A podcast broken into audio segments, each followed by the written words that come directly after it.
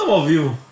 Sim, senhor. Meu Deus. Boa noite. Salve, galera. Me senti o William Bonner agora. Boa noite. Boa noite. Eu sou a Fátima Bernardes. ah, não, cara. Tá explicado então de boa noite. Eu não quero ser a Fátima Bernardes. Boa noite, galera. Salve, Sejam bem-vindos a mais um podcast Fé e Café. Bem-vindos. Que bom estar aqui com Episódio vocês. 8, né? Tá durando, tá durando, Tá tá, durando. vendo? Tá durando. Ou por insistência nossa, ou de vocês, né? Aí vocês decidem. Ou E aí, o que, que a gente vai falar hoje? É, bom, hoje nós vamos falar sobre Líder ou chefe? amor ou opressão. Rapaz. Bom, Liderança cristã, né? O negócio boa é conversa. pesado. Sim, sim. É uma conversa boa, uma conversa gostosa e uma conversa pertinente, né? Para esses instantes que a gente vive. É um instante de falta de direção. Esse falta direção é, e falta inspiração, falta liderança. É, porque a figura, a figura principal do líder, aí eu já, já vou ultrapassar tudo, atropelar tudo, toda a ordem do Por negócio. favor, por É, favor. a gente imagina que a figura do, do líder. É, peraí, deixa eu primeiro fazer uma pergunta, né? Vocês estão ouvindo bem a gente aí, né? É, tá tudo favor, certo. né? É uma boa pergunta a se fazer, né? Vocês Não, estão me vendo? não adianta a gente começar a conversar sem saber se vocês estão ouvindo nós, uai. Já vou ultrapassar tudo, atropelar. Aí, eu me ouvi. Então, já tá- Se, eu, se eu me ouço, se eu me ouço é porque tu me ouves. se eu me ouvo, tu me ouvirás. É isso aí. E, e como que conjuga isso? O verbo ouvir, É. eu ouvo, tu ouvas, E eles ouvarão? Ótimo. eles Deus. ouvam. Eles ouvam. Ó, já falaram pra gente aqui, a Vivi falou que tá tudo ok, a Larissa também. Show de bola. Eu, eu quero mandar uma pergunta pro pessoal dessa vez. Oh. pergunta pro pessoal. Fala. Vocês já deixaram o seu like e já compartilharam esse link? Boa pergunta. Me responde aí no chat aí. Pensa assim, ó, quantas pessoas a gente tem com a gente agora? Com a gente, um, dois, Não, três. tirando a gente. Ah, tá. Tirando a gente com a gente inteiro. É, tirando a gente. Não, vocês entenderam a minha pergunta, né? Sim. Compartilhem o link. Porque, ó, apertam, apertem no, no. Se no cada um mandar o link pra uma pessoa, quantas pessoas a gente vai O ter aqui? Newton falou que você tá diferente. Cortei o cabelo, né, Newton? Ele é, é verdade. Eu queria, eu queria agradecer. Queria agradecer o governo do estado de São Paulo por ter saído da fase roxa e permitiu eu fazer a barba. Olha, não tá bonito, não tá bonito? Não tá bonito. Eu acho que é um serviço essencial, porque a gente se sente tão bem assim que acaba de cortar o É cabelo. verdade, eu preciso cortar o meu. O meu já tá, tá gigante. É. As opiniões divergem, né? Já... É, o meu não, não preciso cortar, você Tá acredita? ralo, tá é, não, ele cai sozinho. é bom que não gasta dinheiro, né? Tá É, vendo? Já é uma tá caro economia. cortar o cabelo, Tá né? caro demais, tá doido. Mas, Mas, vale a pena, vale a pena, Se sim, você é sim. barbeiro aí, não pare. é barbeiro faz barba, né? Cabeleireiro é que corta o cabelo. Não, cabeleireiro corta cabelo de mulher. Ah, é? É, barbeiro corta Pronto, cabelo de é homem. cultura também aqui. Ah, é? É. Porque não entendi. Mas tá bom, não tem problema. É Não tipo, menino veste brincadeira. Meu Deus, eu não Meu vou Deus do falar céu. isso. É, deixa quieto. Vamos lá. Manda o link aí, só, Manda o link, isso, compartilha é com o pessoal. mensagem. Então, ó, entrando no, no, no assunto, no tema, o que eu ia falar é o seguinte: É, a gente tem uma, uma visão, um estereótipo de liderança é, que é traçado é, pela nossa compreensão é, corporativista. A gente tem uma, uma compreensão do mundo corporativista. É, O, o mundo nosso é um mundo de business. Então, quem é o líder nesse mundo de business? É o cara que faz as coisas acontecerem. Essa é a figura de liderança que a gente tem. Ah, se você for fazer, por exemplo, testes de personalidade, semana passada nós fizemos aqui bastante, bastante. Rapaz, é divertido, a gente fica lendo depois, conversando E até eu- uma hora da eu fiz manhã. o teste mais de uma vez, porque eu, eu não, não É, concordava com ele não aceitou. E veio mais de uma vez. né? Ele é o tipo de cara que precisa ouvir duas vezes a mesma coisa para ter certeza. né? E, e esses testes de personalidade que você faz, é, quando vai falar de liderança, ele sempre vai falar de liderança dentro de um viés corporativista. né? Você é o cara que, é, que, que, que, que, que organiza, que manda e tal.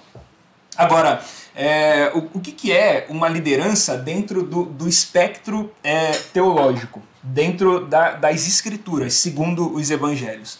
Então, liderança, segundo os evangelhos, é- ele tem um outro viés, tem uma outra medida, é, um outro parâmetro, que não é, é, esse, esse aspecto de business, do mundo do- dos negócios, que é aquele cara que faz as coisas acontecerem. O líder é o cara que inspira as outras pessoas. Então o líder ele gera inspiração e não é propriamente operacional. Então o líder não é, é, o cara que é medido pela sua é, efetividade, mas é um cara que é, é, é inspirador pelo seu compromisso. Entende? Entendi. Então tem uma, tem uma diferença. Não é um matador de demandas, né? Não é um matador de demandas, exatamente. E no business é um matador de demanda. É o cara que organiza lá todo mundo em filinha indiana. Eu não sei porque que a gente chama de fila indiana, né? Porque deve ter muita gente na Índia, né, mano? Então. Então, é. Qualquer coisa na Índia Qualquer, deve é ter fila, verdade, né? é verdade. É Eu verdade. vou sair de casa, tem fila. Pega trânsito na porta de casa pra sair.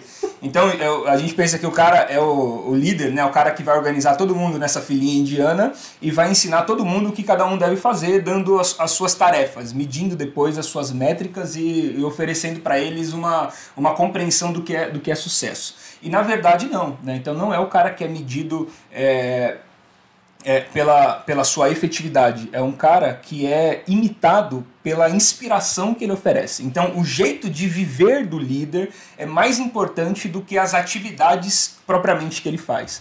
Então, o líder não é o cara que fala bem, que, que, que ensina bem, que prega bem, que não sei o que, que é bem sucedido e tal. Não, o líder é o cara que te inspira através da sua simplicidade e das suas atitudes. né? Então, esse, esse modelo, quem está falando isso, é óbvio que esse, esse pensamento não é meu. Eu peguei emprestado do, do doutor Augusto Cury. É, ele, ele vai escrever uma série de diversos livros e, e capítulos sobre a liderança de Jesus, né? lidere como Jesus e tal, vai falar uma série de coisas. E, e o, o, o ponto central desse pensamento é, está exatamente na ideia de que Jesus é o cara que inspira. E, e realmente, você olhando para Jesus nas suas demandas do dia a dia, Jesus era o cara da inspiração. Ele era o cara que, é, que, que inspirava outras pessoas a serem melhores. E não propriamente que ajudava outras pessoas a fazer coisas. Então não é à toa que ele não saiu por aí fazendo coisas que nem doido. É, eu costumo falar pra galera, e é, é engraçado, porque é uma coisa que fica na minha cabeça. Né? Eu falo, meu, Jesus ficou três anos e meio aqui com a gente. E quando ele foi embora, ele deixou um monte de dúvida. Um monte, um monte, um monte, um monte. Nossa, tem coisa na teologia que a gente quebra a cabeça tanto. E Jesus, com uma palavra, poderia ter resolvido. Antes de ir embora, ele poderia ter falado, por exemplo, pra gente se, se salvação se perde ou não. Já estava resolvido. A gente ia acabar com esse negócio de calvinismo, arminianismo. Você falou, salvação perde. Pô, já era, já era. Ó, fica atento aí. Bobeou, dançou. Pronto. Não, ao invés de falar isso, ele deixou. Ele não escreveu um livro. Jogou no ar assim. Jogou, foi embora. Ele não escreveu um livro a respeito dele. Os quatro Não, livros peraí. que tem, Jesus as biografias. Não escreveu a Bíblia. Jesus não escreveu a Bíblia. Não é possível. Os quatro livros da biografia de Jesus, outras pessoas escreveram. E ainda assim, é, poderia ter sido um só. Porque se fosse um só, nós íamos ter uma facilidade maior de compreensão. verdade. São quatro, cara. É, daí você tem o, Mateus escrevendo para os judeus, você tem o, o Marcos escrevendo para os romanos, o Lucas escrevendo para os gregos. Os médicos. É, para os médicos, para os João, gregos. O João escrevendo para os cristãos. É, o João é o cara, escreve é, para convertido. João prega para convertido, né? Uma coisa maravilhosa. Que a propósito é mais difícil ainda, né? do que o-. Não, você tem quatro histórias é, é, da mesma pessoa a partir de pontos de vista diferentes, só para deixar mais complicado. É, ele mesmo não disse nada a respeito disso. Ele deixou pra gente vários conflitos. Vários conflitos de entendimento. E por quê? Jesus é, não se encaixa nesse padrão de liderança corporativa. Imagina você liderando uma empresa e, e aí você pergunta para os seus funcionários algo crucial a respeito da empresa e eles vão dizer, não sei, o chefe nunca falou sobre isso. Aí lascou, né? Você vai É. ser envergonhado na reunião. Pois é, pois é. Então é só pra gente partir dessa premissa, né, do que é realmente liderança a partir desse ponto de vista, é, que não é uma, uma, uma liderança operacional. É o- o- e, e eu acho que essa é uma grande distinção entre é, líder e chefe também, né? O, o líder é o cara que inspira, mas não é uma liderança corporativa. Ele não inspira você a sair fazendo um monte de coisa. Ele inspira você a ser realmente a pessoa que você precisa. Você acha que é mais fácil fazer do que ser? Muito mais fácil. Muito mais fácil. Eu posso fazer muitas coisas que não diz respeito a, a, ao meu desejo e à minha personalidade. Jesus dá, inclusive, uma bronca no, nos fariseus por isso. Né? A galera vai perguntar para ele: ah, o que, que o senhor fala aí a respeito de adultério e tal? Né? Os caras já tudo assim, porque eu não traio minha esposa, né?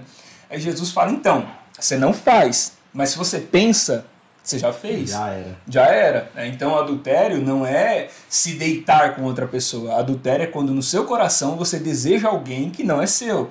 Ah, Quem é o assassino? O assassino não é o cara que puxa o gatilho. O assassino é o cara que odeia o, o irmão. É quem que é o ladrão? O ladrão é aquele que cobiça alguma coisa que não é dele. Então ele traz tudo isso para um aspecto subjetivo, ele traz tudo isso para o aspecto do ser. Porque não fazer é fácil. É por isso que a lei não é redentora. A lei não redime. As leis de Moisés, elas são orientadoras. Elas não vão salvar, porque não adianta você não fazer. Não adianta você é, não, não é, é, é, executar aquilo que ela, que ela te proíbe, ou executar aquilo. Não adianta, não adianta, porque isso não vai te redimir. Você pode cumprir toda a lei sem ser absolutamente nada do que a a lei te, te pede para ser. Porque é, essa balança é intangível. Por exemplo, é, com qual régua que se mede o amor? Com qual régua que se mede perdão? No Calunga nunca vi.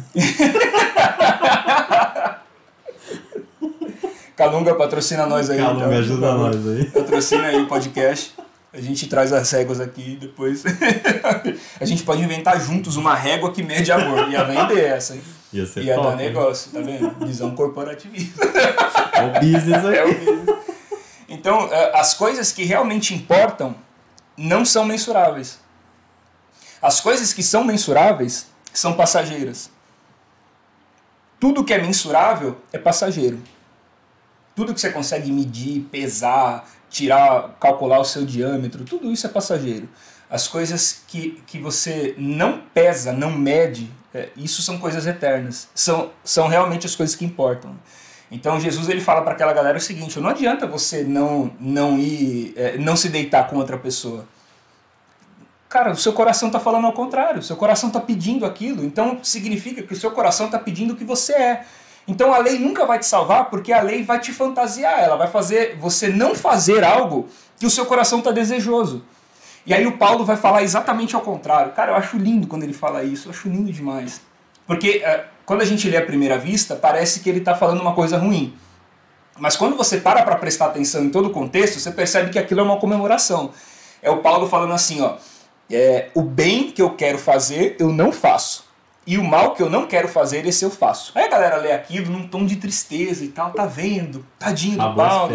Acabou, então. E não é exatamente ao contrário. O, o Paulo está classificando exatamente isso. Ele está dizendo assim, ó, é, o bem eu não faço, mas eu quero. O mal eu faço, mas eu não quero. Então eu sou um cara convertido de verdade. Porque o meu querer foi transformado. Foi transformado o que eu quero. Então eu não vivo mais uma fantasia de uma obediência de uma lei que não está dentro de mim. Agora eu vivo uma realidade. Porque até as pessoas que viviam no cumprimento da lei, de maneira hipócrita, o faziam. Porque elas não cumpriam a lei. Mas é, é, externamente elas viviam como se cumprissem. São os fariseus que é, queriam tirar é, o cisco do olho das pessoas e tinha uma trave no olho deles. né? Tinha um, um, um, um galho no olho deles e eles não conseguiam Você fazer. acha que a galera tá fazendo isso hoje? De criar um monte de regra que eles não cumprem e coloca esse fardo nas costas das pessoas e cobram elas disso e criam ali uma máscara, um cenário, mas aí quando você se aproxima, você conhece um pouquinho mais e fala, meu Deus do céu. Veementemente. A gente é voltou a que ser fariseu, então. Exatamente. A gente falou aqui em um dos podcasts, eu não lembro qual foi. Ah, foi no de música. E foi no de música, arte e adoração. É, eu lembro que a gente estava conversando aqui, falando. Não, foi no de idolatria, desculpa. Foi no podcast de idolatria, agora é certeza. Que eu falei o seguinte: é, o, o que, que é idolatria? Você idolatra tudo aquilo que você não conhece a fundo. Então, por que, que as pessoas idolatram Neymar? É idolatra o Neymar porque. O, é rico. não, vê, vê, o- vê o cara na, na- rico, rico, né, na televisão, jogando futebol e tal. Ah, todo mundo quer ser igual a ele, todo mundo idolatra. Agora, se você for passar um mês com ele, morando lá, você vai perceber que ele é um cara comum. Pergunta pra Bruna lá. Pergunta pra, pra Marquezine. Ué, você não idolatra quem, quem você conhece. Se você idolatra alguém, um pastor, um cantor e tal, passa uma semana com ele. Acabou a idolatria na hora. Acabou, acabou. Porque você vai descobrir que aquilo é uma pessoa cheia de falhas, de erros, de defeitos. Então a gente cria realmente esse estereótipo e essa distância das pessoas para continuar sendo idolatrado. Porque se você permitir que as pessoas se aproximem de você, a devoção acaba. Sim. Não há devoção para quem você está perto. E você vai conhecer o cara. E aí conheceu, lascou. Isso é uma, é uma parada da hora que a gente consegue ver é, em você, por exemplo. E quando, assim que a gente chega na, chegou na igreja, a gente olha lá o PR e tal e fala, nossa, o cara é top. Se você que assiste ele no, no, no devocional todo dia fala, nossa e tal. Aí você começa a conviver, o brilho some, né? Não é, não é uma crítica. E aí é só um cara normal, né? Que tem um entendimento assim, tipo, da hora e tal. Mas aí você começa a ver como uma pessoa. Né? Uhum. E é legal você ver essa diferença. Assim que a pessoa chega na igreja, né? E já, e já chegou pessoas assim que você olhava e falava, nossa, mano, o cara tá idolatrando o PR, né? E aí você fala assim, não, mas é só um cara comum, assim, tipo, e a- até as palavras você vai escutando, você fala assim, é, não, já ouvi. é, mas é, isso é legal, acho que é bacana você estar ali todo dia com a pessoa, né, pra não criar esse, Uhum. esse negócio, e até é bacana também porque a pessoa não se deixa ser idolatrada. Sim, sim. Né? Porque tem muita igreja que o pastor Cata ele se coloca realmente num pedestal onde as pessoas não conseguem se aproximar, as pessoas não conseguem chegar perto, não conseguem frequentar a casa, não conseguem nem ser amigo, nem ser pastor direito daquela pessoa. E aí a pessoa coloca ele ainda mais pra cima ainda do, do que ele realmente é, né? E isso é péssimo. Né? Isso é péssimo. É, to- toda, toda relação de, de idolatria, toda relação de poder, ela vai gerar uma certa devoção. Porque propositadamente vai se criar um abismo entre um e outro. Então, é, se eu, eu crio um abismo é, entre as pessoas que estão perto de mim, o meu interesse é que aquelas pessoas não me conheçam a fundo e, portanto, tirem conclusões a, a- sobre o que eu estou mostrando. Então, eu mostro para elas aquilo que é conveniente, eu oculto delas aquilo que é possível, para que elas tenham de mim uma impressão que é irreal. E aí então elas vão é, olhar para mim e acreditar que eu sou uma coisa que realmente eu não sou. É, é assim que Jesus definiu os fariseus. Os fariseus não eram próximos do povo.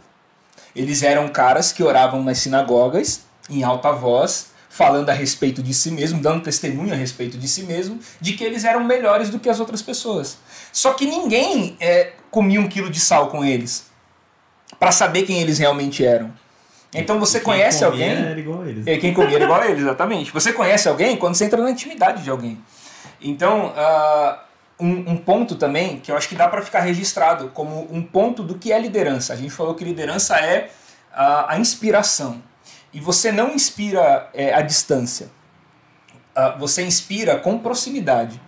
O que inspira uma pessoa é quando essa pessoa descobre que você é um ser como ela é.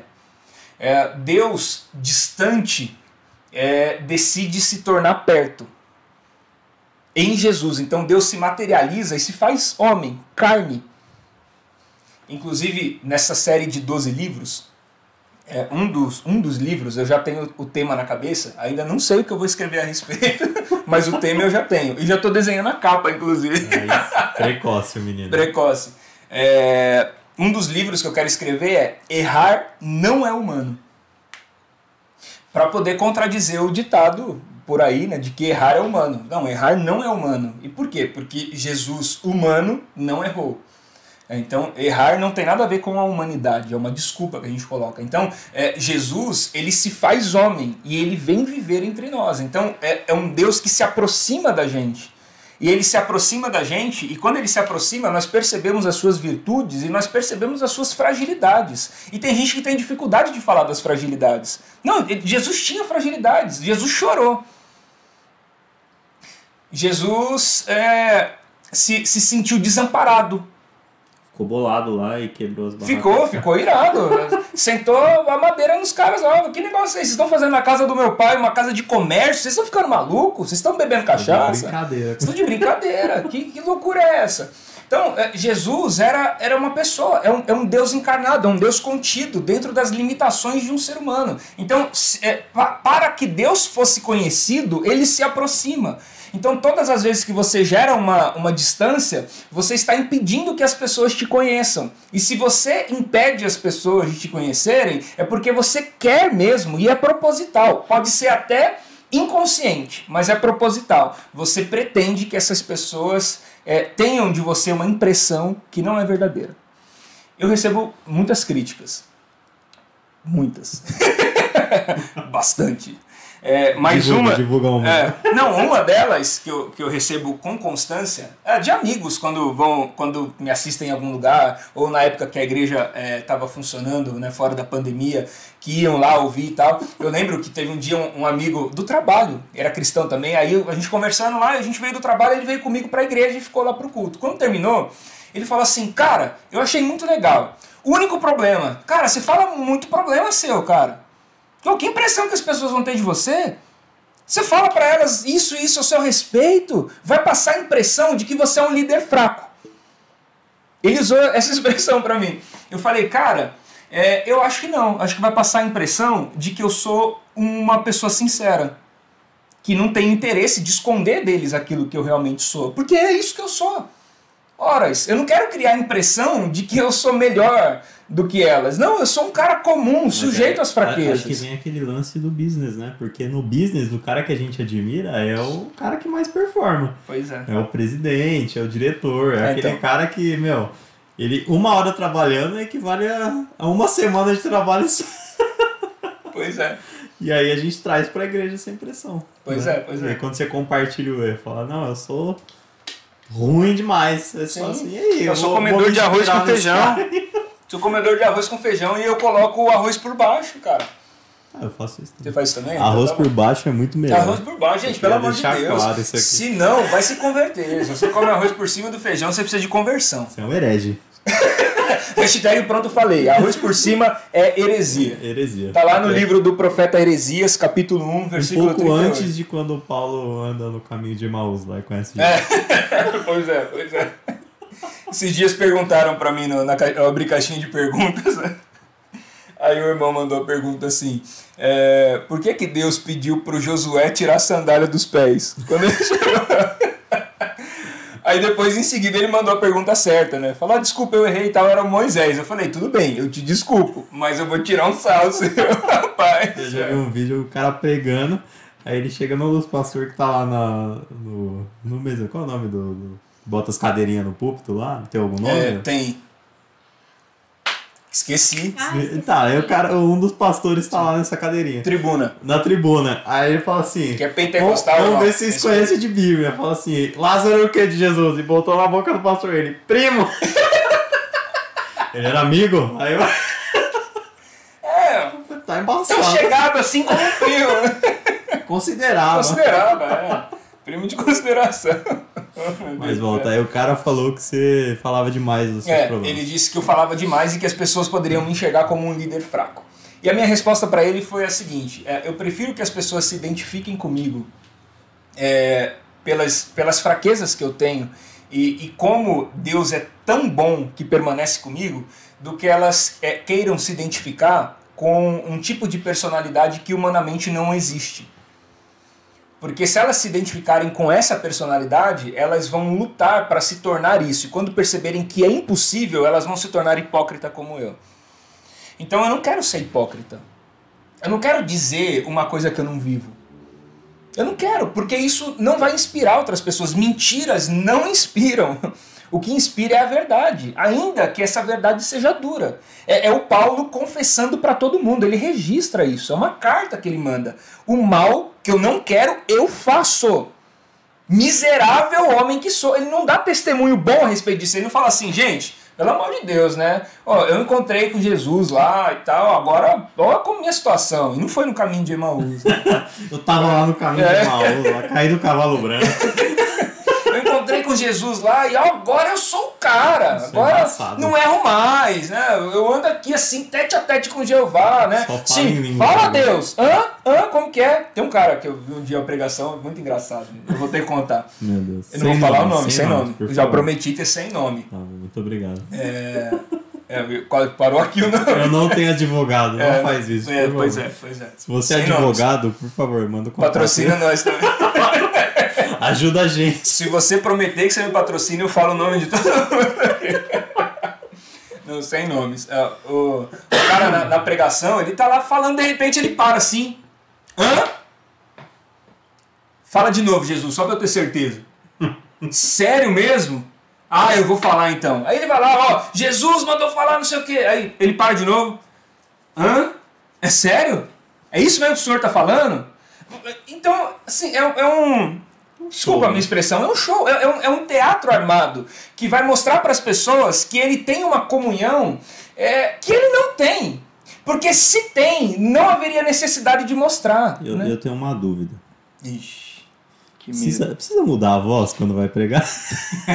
Claro que sim! Precisa, precisa ter uma toalhinha na mão rodando? Não é só mudar a voz, você tem que saber colocar a, a, a entonação certa. Tem uma tônica. Sim, pra você falar, tem, tem. Tem É que- claro! Tem que terminar. em nome de Jesus! Ah. É, rapaz, tem um esquema, tem um Não, esquema. não precisa disso. Não. Deus, Deus fala mais quando você muda a voz ou não? Não. Não. Eu, inclusive, eu não consigo prestar atenção quando o cara muda a voz. Eu não consigo. Hoje eu tenho vontade de rir. É, É, eu não hoje eu, consigo. acho que é uma piada. Oh, meu Deus. Então, mas por que isso, né? É, é, é, a, é a ideia de, de se criar realmente um, um cenário. Cria-se um personagem. Então, o pastor, o pastor vira um personagem. E agora é um personagem, por isso que há tanta é, é, ansiedade e depressão entre o- os pastores, é, principalmente no Brasil. Não só no Brasil, no mundo inteiro, mas principalmente no Brasil. Há uma crise de ansiedade e depressão. Por quê? É, porque o pastor aqui é um personagem. E ele é um personagem obrigado a corresponder à expectativa das pessoas. Porque ele é um personagem é, é, é, ilusório, assim, e- e surreal. Ele vive uma vida surreal. É uma vida de, de não fraquezas, uma vida de constância absoluta. É um cara que não desanima, não se sente mal, não chora, não fica deprimido. E aí a galera vem conversar comigo, você pastor, é, eu tô deprimido. Fala, poxa, você me pegou num dia que hoje eu também tô. Vamos chorar junto. Vamos chorar junto. Aí a pessoa fica desesperada. Como assim? Você tá deprimido? Você é pastor. Eu falo, aperta aqui, mas aperta devagar, porque dói. Eu sou de carne e osso, cara. Eu sou igualzinho, você é igualzinho, igualzinho, igualzinho. Nada muda. Nada muda, não tem sentido. Então, é, a- o, peso da- do personagem que nós criamos é muito forte. E para sustentar esse personagem é necessário muita mentira. Então, é, saia desse mundo de fantasia. Se eu puder dar uma dica para a galera, se você quiser ouvir é, uma dica disso, é, é saia desse mundo de fantasia. O mundo de fantasia em que você tem a roupa certa para vestir, tem o estereótipo certo, tem a voz certa para falar, tem o jeito certo para conversar com Deus, tem as gírias certas. A gente acaba levando as pessoas para uma, é, pra uma, uma compreensão seca sobre Deus, que é uma fé de tarefas. E essa fé de tarefas é uma crença ilusória que não gera frutos, é estéreo. Isso não tem sentido. E como é que a gente consegue é, romper essa essa parada do vi- deixar de ser um simples executor, um cumpridor de regras que os homens estão pregando, ou um estipulador de regras, um, um qual é o nome do um imperador, sei lá, um, Ditador. um ditador, né? Deixar de ser um ditador e começar a ser esse cara que vai mostrar as fraquezas. Porque às vezes você construiu um personagem ou você tá sendo. É, não vou usar a palavra manipulado. Você tá sendo. é, Manipulado. manipulado por um cara que é um, um ditador. Eu vou usar ditador, eu não posso usar a palavra que eu Eu uso déspota, Um déspota. Eu- um tirano, um vagabundo. É isso, é essa palavra. E aí tá lá o. Eu o- tô só ajudando.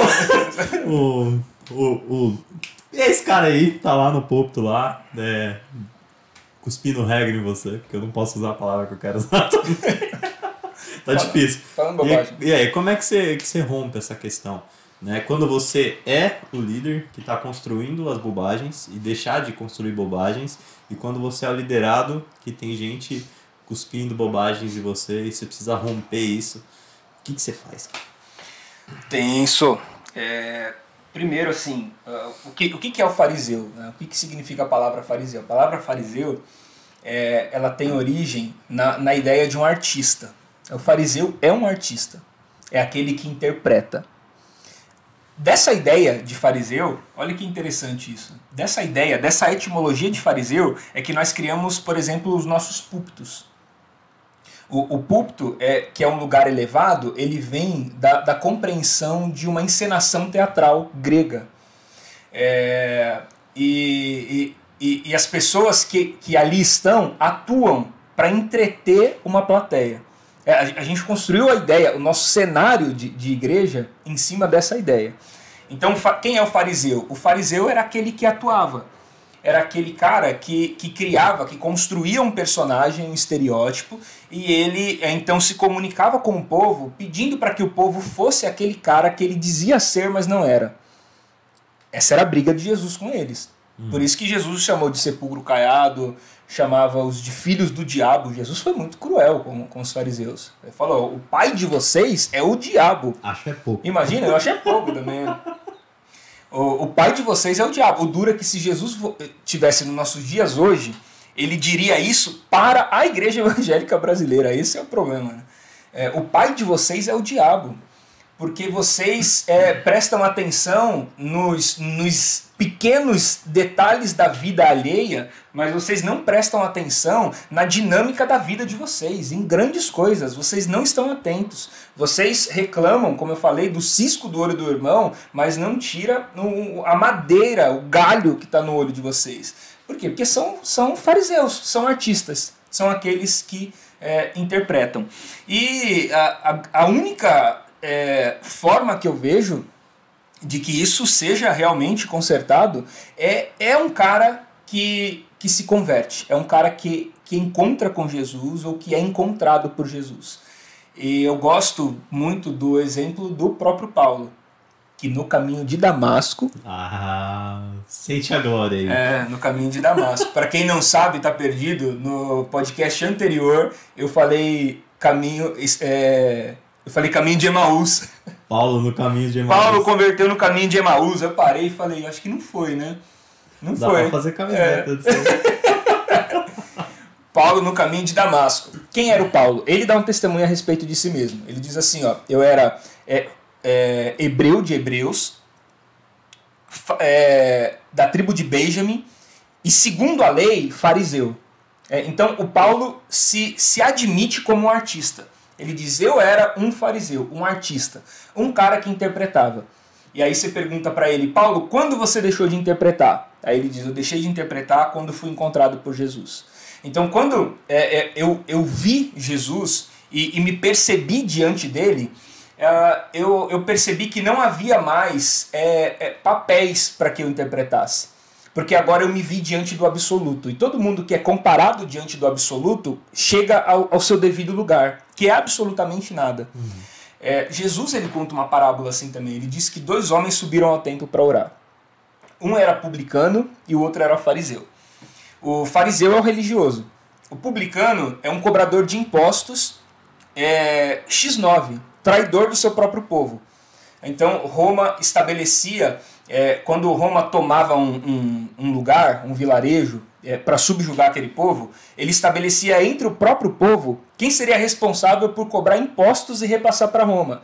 Então, o publicano é um cara é, da, daquele ambiente, daquela vila, que cresceu com aquelas pessoas, mas agora cobra impostos daquelas pessoas para repassar para Roma. É um cara odiado. Odiado. É um, é um, um corintiano que virou palmeirense. Sabe? Era um cara assim detestado.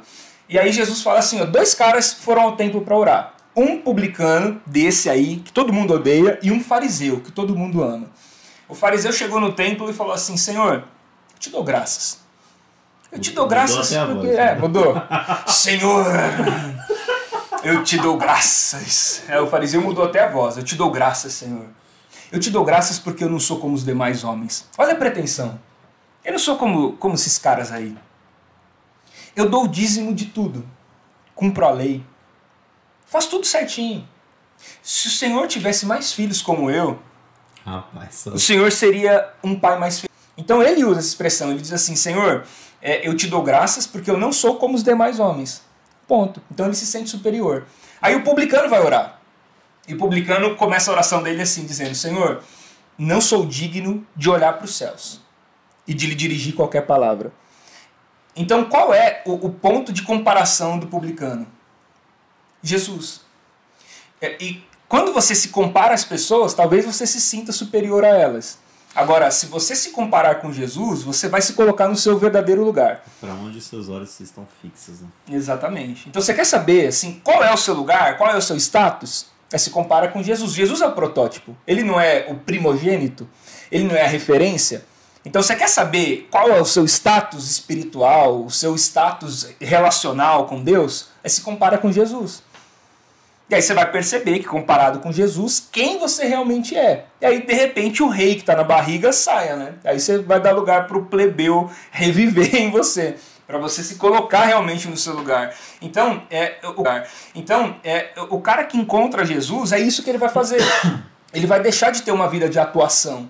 Porque agora ele encontrou o absoluto. Enquanto ele continua se comparando com as pessoas que estão ao redor, ele continua atuando, porque ele se sente superior a elas. O ponto de comparação dele é equivocado. Ele está se comparando com pessoas. Mas na verdade, nós estamos aqui é, diante de um espelho. E nesse espelho tem a imagem e semelhança da perfeição de quem Deus é. Jesus, o Cristo de Deus. Essa técnica é. hoje sabotou a gente. É, faltou técnica. Brincadeira. É mentira, ela tá brava comigo. Eu, eu sou casado com a técnica, gente. Não pode falar isso. é verdade. É meu. Eu vou ter problemas. Mas o PR vai pagar a conta, né, PR? Eu vou, favor. se Deus quiser. É... Se você comprar meus livros, eu vou pagar a conta. Aqui, ó. Aproveita aí, vai lá vir. Ó, ó o merchan. Compra meus mostrar... livros que eu pago a conta. Depois não reclama que cai a internet. A gente vai mostrar no final de novo, tá, pro pessoal. O livro novo do PR. New New. Livro. New Book. Muito bonita essa capa, hein? A Graça do Filho, Rodrigo Moraes. Quer falar um pouquinho desse livro, enquanto o pessoal vai entrando? Quero, quero. Primeiro, assim, se você acha ruim a internet cair no meio da transmissão, compra meu livro, eu vou ter dinheiro, eu vou pagar a fatura da internet. Vou comprar, vou contratar um. Eu vou, contra, eu vou contratar um link dedicado pra gente fazer só lives aqui. Se você comprar muito livro, se ele virar best-seller. A ideia, assim, é, é, a gente está nessa série de, de 12 livros é, e eles são sequenciais.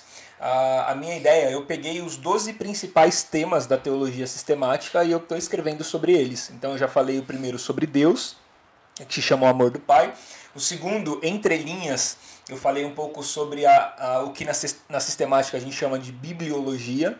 E agora o terceiro, a graça do Filho, é o que na teologia a gente chama de cristologia. Então eu estou desenvolvendo é, através de, uma, de, um, de um pensamento mais acessível, não de uma teologia técnica, sistemática e reformada. Não é chato. Não é chato, exatamente. falando por miúdos, falando direto, sendo então, específico, não é chato. Um cheirinho do que seria a teologia, você compra os 12 livros, né? Que Sim. vão ser lançados durante o ano. Durante aí. o ano, todo já mês tem três, tem então você vai comprando os três é, para você. Três. O próximo, é, ele se chama Primeiro a Lousa, depois o Púlpito.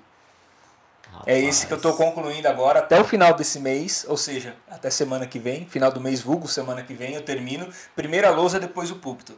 É, e ele, dentro da teologia, se chama homilética que é a, a, a, ideia da arte de pregar, a arte de, de organizar suas ideias, de desenvolver um sermão. Só que o que, que eu estou fazendo? Ao invés de escrever tecnicamente o que é, eu estou mudando isso para que isso seja uma, uma, uma história, para que isso seja realmente significativo para as pessoas que não têm contato nenhum com teologia.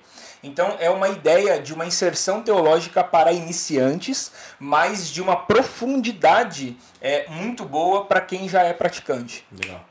Não sei se você tem essa dificuldade, mas é, ler livro muito grande às vezes é muito chato.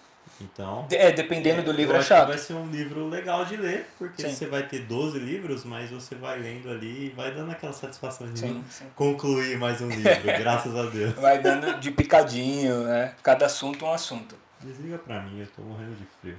O Vinícius tá com frio. Tô com frio, gente, tá muito frio. Quer um abraço?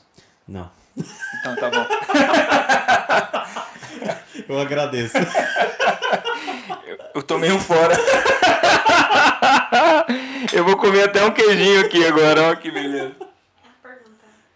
Tem uma pergunta. Tem pergunta pra você. É, Tá no seu celular. Ah, tá no meu celular. o PR vai ler a pergunta Pera aí. e é uma pergunta que, Tá não. que Não, tem tá me revoltado há muitas semanas. Nossa. É verdade. Hashtag revolts. Ah, Vamos pra pergunta. Eu vou, eu vou direto pra pergunta, tá? Que tá no finalzinho, né? do- da frase. Fala assim. Então eu quero saber até onde merecem a nossa atenção e respeito, porque aqui querem ser adorados, né? Quem mandou essa pergunta? A Sônia. A Sônia estava contando que lá na, na igreja que ela frequenta, ou frequentava, é, tem uma galera lá que, que tava assim se achando muito, está se achando um anjo, o anjo da igreja, né? E ela quer saber o quanto essas pessoas, o- os anjos, merecem a atenção e o respeito dela, né? E ela tá falando que lá eles querem ser adorados. É, você pode começar pela ideia do, do apóstolo João, escrevendo. o Desculpa, apóstolo João. Eu, eu não consigo fazer duas coisas ao mesmo tempo, gente. Ou eu guardo o celular aqui, ou eu falo. Senão eu me confundo tudo. Vamos lá. Mais uma Voltando. nova heresia É, mais surgindo. uma nova heresia surgindo. Você pode começar a pensar a partir do que disse o apóstolo Paulo. É, falando o seguinte: é, ainda que eu, ou até mesmo um anjo do céu, vos anuncie um outro evangelho, senão este, que é Cristo crucificado, que seja anátema. Ou seja, é, maldito. Ah, a, a ideia de, de anjo, por isso que eu falei do João, né? A ideia de anjo da igreja vem lá do Apocalipse, quando é, Jesus pede para que o João escreva carta, sete cartas para as igrejas da Ásia Menor. Ele diz que ele vai destinar essas cartas aos anjos da igreja. Só que tem um- um- uma interpretação aí, né? Quem são os anjos da igreja? Os anjos são os mensageiros. Né? Os anjos não é porque eles são criaturas celestiais acima das outras e, e- e seres especiais que têm auréola, asinhas. Bobagem. É, os anjos, porque eles são os mensageiros. Eles são os pastores, os mensageiros. Eles são aqueles que falam.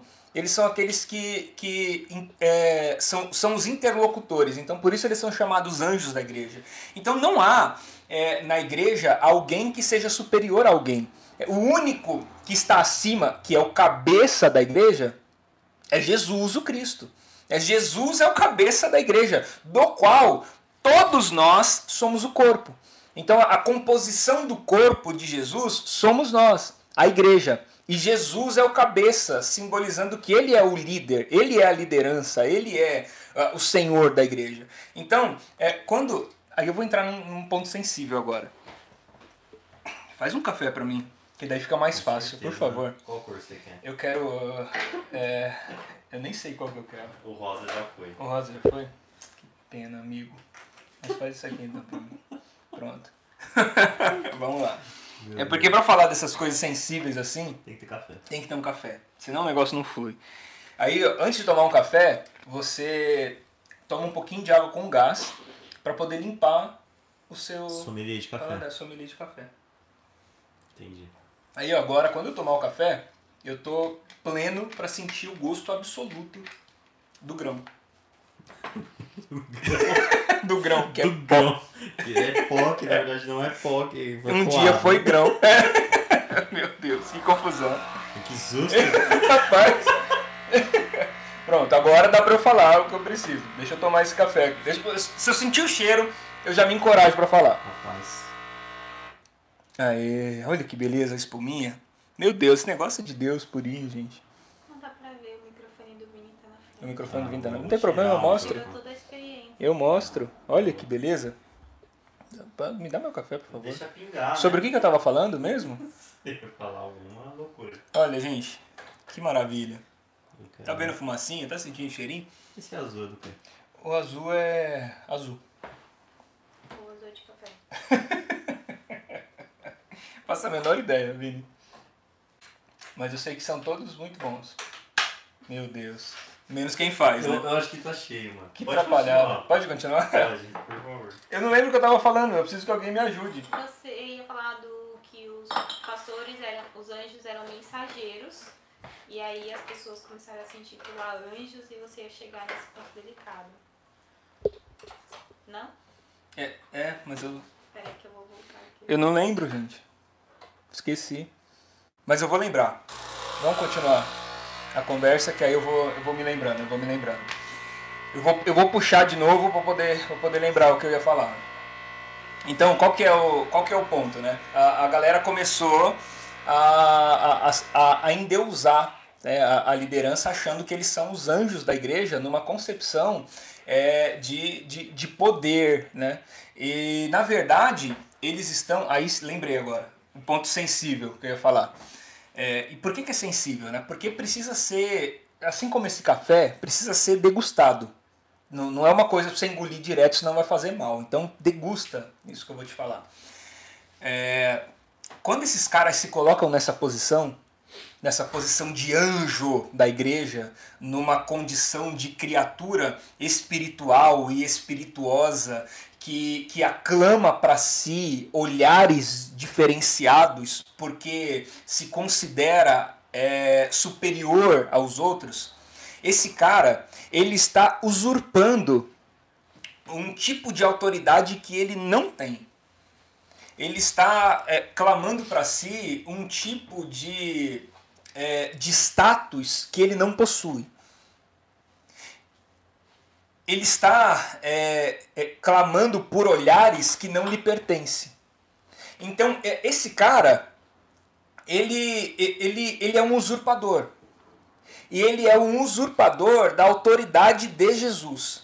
Ele é um usurpador da glória de Jesus. Ele é um usurpador da graça de Jesus. Ele pode se chamar do que ele quiser. Ele pode se denominar do que ele quiser. No fundo, ele é um usurpador, porque ele está chamando para si algo que não lhe pertence. Ele está tomando uma glória que não é dele. Então ele é um usurpador. E aí, esses caras é, usurpadores, eles acabam se, se firmando sob um aspecto. E qual é? É o aspecto que a gente conhece como o ungido do Senhor. E isso que eu falei que era o ponto sensível, que não dá para engolir inteiro. Você tem que é, sentir o sabor e o aroma. Degustar. Tem que Bebe degustar. com gás, né? É, bebe uma água com gás para liberar o seu paladar, tá? coisas assim. É, o que, que é ungido do Senhor? É, ungido do Senhor é, é, um, é um termo que foi dirigido a Jesus. A Jesus é o, é o Messias, é o Cristo. Ele é o ungido do Senhor. Então, o ungido do Senhor é, é, uma, é uma conotação singular não é uma conotação plural, é singular. Jesus é o ungido do Senhor. Da onde vem essa ideia? A ideia vem lá do, da, da do primeiro testamento, da primeira aliança. É, quando um homem ele, ele era separado para alguma coisa, ele era ungido para aquilo. Então a gente tem um exemplo muito fácil, que é o exemplo do rei Davi. O profeta Samuel vai até a casa do Gessé e ele fica olhando lá os filhos e não encontra nenhum filho que era para ser e tal, até que vem lá o Davi, você conhece a história. E o que, que o Gessé vai fazer? Ele vai derramar azeite sobre a cabeça do Davi, ele vai ungir Davi, para que Davi então passe a representar aquele que seria ungido do Senhor. Então Davi passa a ser ungido do Senhor porque tem azeite. Ele foi ungido pelo profeta. E quando ele é ungido, o que, que ele recebe? É, ele recebe é, é, autoridade, ele recebe voz é, para representar, para falar em nome de. Então o Davi, agora, uma vez ungido, ele, ele passa a ter essa representação. Só que tem um porém. Né? O Espírito de Deus é, ele era derramado em, em é, pessoas específicas. Não havia uma efusão do Espírito. É o profeta Joel depois vai dizer que nos últimos dias o Espírito de Deus seria derramado sobre todos os homens, as mulheres, as crianças, né? não havia mais distinção sobre toda a carne. Mas até então não era. Então você tinha uma, uma, uma casta de pessoas que recebiam isso, que eram os reis, os profetas, os sacerdotes e os juízes. Apenas essas quatro categorias de pessoas é que recebiam a unção e o Espírito de Deus. Uh, então o, o, Davi ele recebeu essa unção como rei. Só que tem uma, uma, uma peculiaridade. Quando eles seriam, quando eles eram usados, o Espírito de Deus descia sobre aquela pessoa e se apoderava dela. E após esse período, o Espírito de Deus se retirava daquela pessoa, porque o Espírito não convivia com o homem. Então, ah, o profeta vai profetizar. Ele era cheio do espírito e profetizava. E terminou a sua profecia, ele já não era mais pleno em espírito. Então, o espírito descia, é como se fosse uma marca para que o espírito descesse. Essa é a unção. É... Quando Jesus chega, o espírito de Deus é derramado sobre toda a carne, em cumprimento à profecia do profeta Joel o Espírito agora seria derramado é, sobre todas as pessoas. Então não há mais distinção, não tem mais reis, profetas, juízes e sacerdotes. Toda a carne recebe agora a unção de Deus. Todas as pessoas recebem a é unção de Deus. 2, é. é o Atos 2, é o Espírito derramado sobre todas as pessoas. Então, a partir do instante em que o Espírito é derramado sobre todas as pessoas, não há mais a, a, a, a ritualística da unção. Não há mais a, a, a marcação da unção. Não há mais o azeite derramado sobre alguém. Pulando essa etapa. Já pulou essa, o Espírito foi derramado sobre todas as pessoas. Ah, quando o Espírito é derramado sobre todas as pessoas, né, então você é, tem duas, duas conotações. É, ou você diz assim, todos nós somos ungidos do Senhor, ou agora você reconhece que foi por meio de Jesus e, portanto, Jesus é o ungido do Senhor. Então, ou nós temos um ungido, que é Jesus, seria correto teologicamente você falar isso, ou você poderia também falar, e teologicamente não seria uma, uma aberração, você dizer que todos nós somos ungidos do Senhor. Então, quando o cara se apresenta e ele diz assim, ó, eu sou o ungido do Senhor e você não, e portanto você está debaixo da minha cobertura espiritual, esse cara ele está clamando para ele um tipo de autoridade que ele não tem, um status que não lhe pertence. Então isso faz dele um não ungido do Senhor, isso faz dele um usurpador. Então ele é um mentiroso. Ele está mentindo para você, dizendo que ele é aquilo que ele não é e que ele tem aquilo que ele não tem, porque não é o sangue dele que te que te purifica. Você, se você estiver debaixo da cobertura espiritual de alguém, você está perdido. Tem gente que chega em mim e fala assim, pastor, eu queria estar debaixo da sua cobertura espiritual. Aí eu falo assim, ó, numa chuva, o meu guarda-chuva não cobre nem eu. Lascou. Se você estiver comigo, você vai se molhar. Não adianta. Lascou. Não tem como. Eu não tenho cobertura espiritual para cobrir ninguém, gente. Pelo amor de Deus, quem sou eu? Eu preciso ser coberto também, eu preciso ser redimido. O meu sangue, ainda que você derrame ele todinho, ele não tem condição alguma de purificar os seus pecados. E a palavra não fala, né? não existe nada entre Deus e os homens a não ser Jesus. Jesus Cristo, homem. É, então, Jesus é o ungido do Senhor. E quando o cara clama para ele isso, ele é um usurpador. Ele está clamando algo que não faz parte. Então, é, é uma maneira é, de, de manipular pessoas. Ele se coloca numa, numa condição existencial da, da primeira aliança, do primeiro pacto, do primeiro testamento. Ele se coloca nessa condição de ser o, o, o, o cara que foi distinguido, que foi escolhido para representar aquela classe específica de pessoas que recebiam um espírito. E agora não tem mais essa classe. O Espírito está derramado abundantemente sobre todas as pessoas. Então, não significa que você não precisa da, dos outros. Não, pelo contrário. Significa agora que a, a sua oração é atendida da mesma forma como a minha oração é ouvida e atendida. É, significa agora que você tem acesso ao caminho, à verdade e à vida, como eu tenho acesso. Você não precisa mais de um sacerdote para te conduzir numa cerimônia sacrificial. Não há mais necessidades não tem disso. Mais véu. Não tem mais véu, exatamente. Pegou o véu e tá costurando de novo. É, meu Deus do céu, a gente tá costurando na marra, no dente, cara. Não tem mais isso. Então, é, é esse cara que, que clama é, esse status para si, ele é um usurpador. Um safado. ele está mentindo, ele está enganando. Talvez ele possa, se ele for um cara ignorante, ele está fazendo isso por ignorância, porque ele aprendeu Tá desse jeito, ele está o replicando o que ele aprendeu porque é ignorância. Agora, é, depois que ele aprende, ele permanece fazendo, ele é um usurpador. Ele está clamando para si uma glória que não é dele. Ele não é ungido do Senhor. E você não vai sair debaixo da cobertura espiritual dele e ficar à mercê do inimigo, igual eu sempre ouço por aí. Eu vi uma vez um cara falando assim. Foi muito divertido. Eu vi, não foi ninguém que me contou. O divertido foi que eu vi, eu estava lá e eu pude, inclusive, retrucar isso na hora. Eu fiquei muito feliz. Foi um momento de, de alegria. É, eu peguei a conversa deles ali, foi no término de um, de um culto, inclusive que eu preguei. E nunca mais ninguém chamou. Nunca mais ninguém chamou, não voltei mais lá na igreja, nunca mais ninguém chamou. Mas eu vi o cara, terminou o culto e eu ia me despedir dele, porque ele era o pastor da igreja, havia me convidado para pregar lá, então eu fiquei ali de cantinho esperando ele terminar de atender as pessoas, de conversar. E aí ele estava conversando com uma menina que estava dizendo que ia embora da igreja. E aí ele estava falando assim: se você for embora, saiba que se você passar por aquela porta, eu vou retirar de você a minha cobertura espiritual. Se você quiser só saber como é a sensação, ó, ele fez exatamente essa, ele fez essa cena. Ele fez assim, ó, Teve a sugadinha. teve a sugadinha. Tirei de você a cobertura espiritual. Ah, mas na hora que ele fez isso, eu falei, ah, não, não, não, não. Eu falei, pastor, pera um minuto. Que, que negócio é esse? O que, que, que você tá fazendo, cara? Como que você tirou a cobertura espiritual? Quem que te deu essa autoridade? Quem que te deu autoridade de ser legislador das pessoas, da espiritualidade alheia? De onde você tirou essa ideia, cara? Que você está tirando cobertura espiritual dos outros? Quem é você para cobertar espiritualmente alguém? O seu sangue tem que poder. A, a- a sua vida foi entregue como sacrifício por ela? Ela está firmada em você? Porque se ela estiver firmada em você, ela está perdida.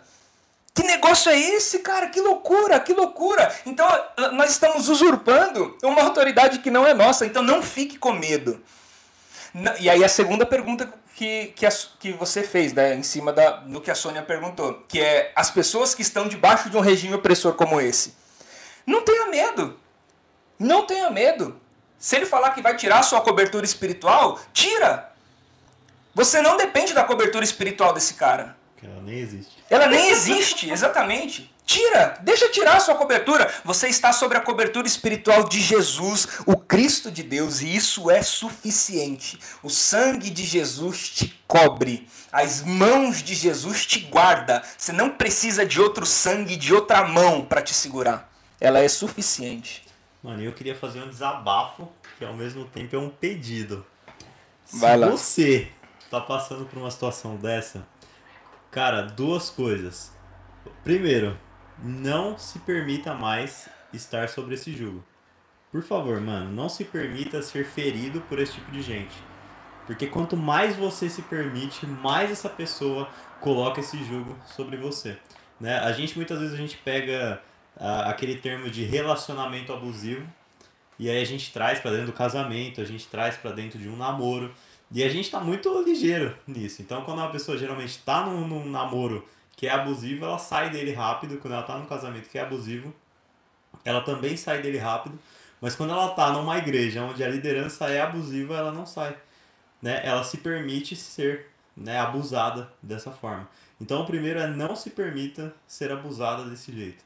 Né? Igual o PR falou, as pessoas não têm é, autoridade nenhuma, né? não, não existe cobertura nenhuma, né? essa opressão não deve existir. E a segunda é, se você sair dessa igreja, né? e eu, eu peço que saia, eu não deveria fazer isso, mas eu peço que saia, não fique fora da igreja. Sim. Não fique fora do Verdade. corpo de Jesus. É, a gente convive com muita gente e é a coisa que mais acontece. É pessoas que estavam nesse regime, estavam debaixo dessa ditadura, de- desse nojo, que eu não tenho outra palavra para descrever. Ah, eu tenho E- algumas, aqui, mas é melhor não falar.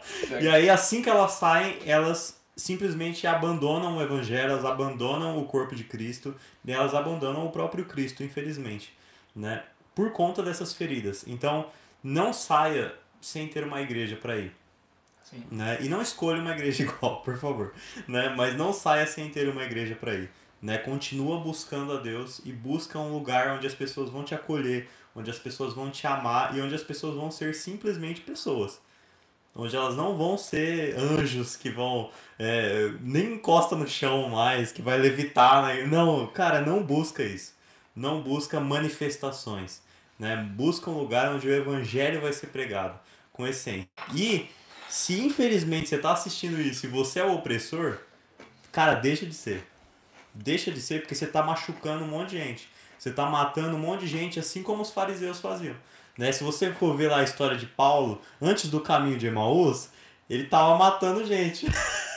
é brincadeira, não foi caminho de Emaús. Ele matou gente e tem uma parte da história de Paulo que fala que ele tava lá, qual era o nome do cara? Que... Estevão. Estevão.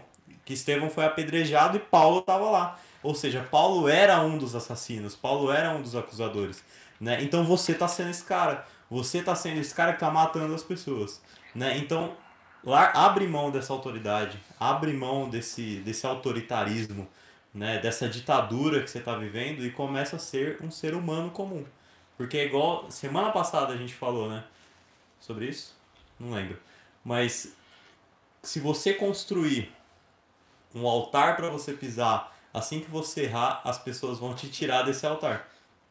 Porque elas vão cobrar de você isso. Mas se elas perceberem que você é um ser humano, se elas perceberem que você é uma pessoa e você errar, elas vão te acolher e elas vão te ajudar a ser restaurado. Né? Então, se você é esse ditador, deixa de ser, porque você está matando as pessoas. É isso, eu desabafei. Hashtag desabafo. Mas é, essa, essa relação do amor e do ódio, elas é, dentro da idolatria, elas são separadas por uma linha muito fina. Tem uma, é, uma parte da vida do Paulo. Agora eu não vou me lembrar se está em Atos capítulo 13, 14 ou 15. Não lembro. Um desses três capítulos. Do Bom, já, é, já, já resume do 1 ao 27, eu estou te dando três opções, então tá fácil você procurar depois. É, o Paulo e o, e o Paulo tá junto com Barnabé. E eles chegam em uma cidade é, em, que, em que eles estão expondo o evangelho e a manifestação do poder de Deus. E aquele povo enxerga neles é, deuses. E o povo começa a falar assim: nossa, está entre nós o Zeus e o Júpiter. Então a Barnabé eles chamavam Zeus e a Paulo, porque o Paulo era o cara que se comunicava, eles chamavam de Júpiter. E começaram a se prostrar diante deles. Adorá-los. A Bíblia diz claramente que eles estavam adorando a Paulo e Barnabé. E aí, o que, que o, o Paulo fez? Ele rasgou a roupa dele na frente de todo mundo. Ficou peladão rasgou, rasgou a roupa lá, se colocou no meio daquelas não pessoas. Faça isso, né? Não faça isso em casa, por favor. Não replique isso. É, depende de quem estiver na sua casa. Visita na sua se tiver casa, visita, não, não faça isso também. Ele rasgou a roupa. E ele olhou para aqueles caras e falou assim: Não façam isso. Eu sou homem como vocês. Olha o exemplo do cara, pelo amor de Deus. Eu sou homem como vocês. Eu sou um cara comum como vocês. Não façam isso, não adorem a gente. Nós não somos deuses, nós não somos Júpiter e, e Zeus. Não tem nada. Sai dessa, dessa pinga, esquece isso. E aí, quando é, o Paulo diz isso, ele corta a expectativa daquelas pessoas de sensação de estar se relacionando com um ser de outra dimensão. Aí sabe o que aquelas pessoas fazem? Elas pegam pedras e apedrejam Paulo e Barnabé e deixam eles na estrada como mortos. A Bíblia faz questão de dar esse detalhe, que eles ficaram como mortos. Eles quase morreram apedrejados pelas mesmas pessoas que minutos antes estavam adorando a eles. Porque é, é, esse é o, é o, problema da idolatria. O, o amor e o ódio na idolatria são separados por uma linha muito fina, que é a linha da expectativa. Quando a expectativa é frustrada, aquele amor e aquela devoção toda vira ódio, raiva, é por isso que é o que você estava falando agora. A pessoa, quando ela se decepciona numa igreja dessa, ela sai da igreja e não quer voltar nunca mais.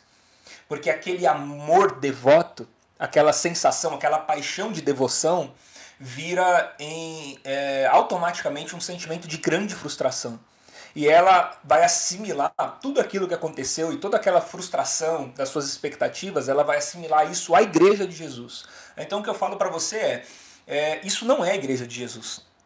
Se você se decepcionou com, com essa vertente institucional, saiba que isso não é a igreja de Jesus, isso não tem nada a ver com a igreja de Jesus. Jesus não é déspota, Jesus não é tirano. Jesus é, não, não, não, não exerce chefia sobre nós, pelo contrário, a Bíblia diz que para a liberdade Cristo nos libertou. Então a, a diferença do Evangelho é que o Evangelho não te aprisiona, né? o Evangelho não coloca correntes em você, você não é obrigado a seguir Jesus. Jesus é o único Senhor da história, de toda a, a, a consciência humana, que ao invés de te aprisionar, ele te liberta. Ele tira as correntes de você, é, permitindo que você trace o caminho, permitindo que você caminhe. Então, Jesus não te aprisiona. Não existe despotismo dentro do evangelho. Se há autoritarismo, não é evangelho. E isso fica a dica já para o tipo de igreja que a gente está desenhando aqui no Brasil, que é uma igreja inteiramente autoritária, déspota, que quer usurpar uma autoridade que não tem e está tentando fazer um evangelho descer goela abaixo as pessoas agora, com essa sensação de espiritualidade renovada, conservadora. Isso é despotismo. Nós estamos fazendo as pessoas viverem a nossa fé à força. E fé não é força. Fé não é vivido à força. Jesus é um Senhor que nos liberta e não que nos aprisiona. Meu desabafo também. Hashtag pronto falei. Tem perguntas? Tem perguntas. Vai mandando pergunta aí, pessoal, se tiver perguntas. Como liderar em tempos de crise? É, é uma, tem uma interrogação no final, desculpa. Bela afirmação. eu não sei se vocês assistiram, eu espero que vocês tenham assistido. Na semana passada, né? Sábado. sábado passado, não sei se vai estar disponível ainda, acho que não. É, teve uma conferência do Discoscope falando muito sobre isso, falou sobre liderança. Começou duas da tarde e terminou dez da noite. Nossa. E foi muito legal. E um dos temas, até que o Josué Gonçalves falou, foi como liderar em tempos de crise. E aí lá ele, ele dava muitos conselhos, né? Se você lembrar mais conselhos aí, você vai me, me falando aí. Né? Mas ele, ele falava Deixa eu lembrar. Fugiu da minha mente, Jesus. Por que, que isso acontece comigo? É a idade, né? É a idade? É a idade, certeza. Mas é né? Se você lembrar, você fala. É, não, ele, ele falava basicamente assim, que tem a questão de liderar pelo exemplo, né? E ter novas estratégias. Então, é, o bom líder, ele, na verdade, só sabe liderar por conta das crises. Né? Porque se tem momentos onde está tudo calmo, ele não é um bom líder. Né? Ele, ele precisa saber como lidar com as crises. Para apontar para as pessoas, ajudar as pessoas a chegar é, naquele destino para onde elas estão caminhando e mostrar para elas, falar assim, ó, tá a crise, mas a gente vai caminhar dessa forma porque eu sei lidar com a crise. Entendeu? É o cara que tá ali no barco ali, tá a tempestade e ele tá tranquilo, tá dormindo. e ele tá dormindo e ele acalma as ondas, né? Então ter essa sabedoria, buscar esse conhecimento, né? Buscar de Deus também, para que Deus é, consiga capacitar a gente para isso. Né? E acho que é, é um ponto interessante. E o resto me fugiu da cabeça. Então, A idade vai a chegando. idade vai chegando, né? A idade vai chegando e a gente vai ficando assim. Ah, eu acho que é, o, o cara, eu vou na, na linha de pensamento sua também. Então, O, o, o líder, ele é aquele que vai nos, nos conduzir sempre para fora da crise. Não aquele que vai nos conduzir para a crise. né? Ele vai sempre conduzir a gente para fora. Mas é, o que, que é esse sair da crise? É, e aí que é o ponto interessante. O sair da crise não é abandoná-la. É, O sair da crise é concluí-la. É, no entanto, que, sinceramente, você só sai da crise depois de concluí-la. Depois de entender por quê. Depois de entendê-la. Você não vai sair da crise abandonando. E às vezes a gente, sei lá, vai, faz, faz vista grossa pra ela, né? Ela tem uma crise, você ignora. Tá tudo certo. Beleza, é. Mas Isso aí não vai dar certo. No máximo, pode ser um Fala, coach. Senta aí que é a merda crise. é um coach te ajudando, no mais, ele pode te falar isso. Ignore a crise, finge que ela não existe, viva numa boa, não vai rolar. Não vai rolar. Então, ah, o, o líder ele vai te conduzir sempre para fora da crise. Mas é, é engraçado que para fora da crise não é assim. É para fora da crise é, é assim. né? Então ele vai te conduzir para se aprofundar naquilo. E se aprofundando naquilo, você vai ter total é, consciência do que aquilo definitivamente é. Ah, e, e uma vez que você compreende a crise, ela deixa de ser uma crise. É porque o que, que é o que, que é de fato a crise? A, a crise é algo incompreensível. Tá acontecendo e eu não sei porquê. Tá dando tudo errado e eu não entendo. Saiu do, do controle, eu não sei o que está acontecendo. Aí você entra em crise, é um descontrole. O, o líder vai ajudar você a, a se aprofundar naquilo. Você vai sair da crise, ainda que você não resolva o problema. Porque aquilo vai deixar de ser para você uma crise, vai deixar de ser uma, uma situação descontrolada, é, vai deixar de ser para você uma situação incompreensível. Você vai entender as razões daquilo. E quando você entende as razões do que você está vivendo, aquilo deixa de ser uma crise. Então o líder é o cara que te conduz para fora, mas não para lá, para baixo. Se aprofundar no que a crise é, para ela deixar de ser ainda que o problema não seja resolvido, você vai ser resolvido. E se você tiver resolvido, não tem problema que te abale. Eu acho que esse é o caminho. Posso, posso comentar? Pode. Pode. Talvez um dos maiores exemplos de uma péssima liderança no meio da crise é a nossa atual presidência, porque diante de uma crise mundial, onde diversos líderes de outros países levaram as pessoas a uma calmaria ou tranquilidade de que aquele momento passaria, providenciaram suprimentos para que houvesse uma cura, uma vacinação mais rápida. Aqui no Brasil a gente viu episódios de, de desrespeitar a dor alheia, de não saber comunicar as pessoas e um comunicado simples se tornar um, um, um grande desespero na população. A gente está bem atrasado em relação à vacinação do que outros países que já finalizaram, inclusive já não precisam mais do uso de máscaras. Então, se a gente puder usar um exemplo de uma péssima liderança em tempos de crise, é a nossa atual presidência. E não só, acho que não só a questão é, Brasil, mas os, os governos, as prefeituras também. Né? Teve uma manifestação, eu não vou falar o nome do cara, mas é. Se eu, se eu identificar, eu falo. Pode não, não, não, não, pode, fala, a gente não, não, tem patrocínio de é. advogado. Você é advogado? né? Mas foi aqui de São Paulo e aí ele falou, olha, já abrimos tantas covas, fica a dica aí, já abrimos tantas covas, não sei o que, para enterrar as pessoas. E, e cara, isso gera um desespero. Sim. Né? Então o papel do líder não é desesperar as pessoas. Na verdade, eu, uma característica muito importante para um líder é ele perceber a resposta para a crise antes da galera. Porque ele tá junto. Não, não tem o que falar. O líder não tá fora da crise, né? Ele está dentro da crise. Então ele precisa, ele precisa perceber a resposta antes. E ele não pode desesperar a galera. Senão, aí vira Sim. o caos que a gente está é, vivendo hoje em dia. Né? Onde pessoas estão sofrendo, pessoas estão morrendo. E pessoas às vezes não têm o que comer também, porque é, ou fica em casa e morre de fome, ou sai e morre do vírus. Né? Então, o papel de uma liderança saudável e consciente seria totalmente ao contrário do que a gente está vivendo hoje. Sim, sim, sim. E, e, dentro da igreja também. Dentro a da gente tem também, claro. a, aquele cara que. Não pode falar o nome dele. Que está defendendo. Não. é, tá coçando. Não, não vou falar. Não, é. eu, eu só vou falar uma coisa. Não sei se vocês já assistiram uma novela chama Rock Santeiro. Meu Deus tinha um cara lá, eu acho que era Rock Santeiro o nome. É um pouquinho. É um pouquinho da. Não, é bem eu, era, eu era bem criancinha, não. É.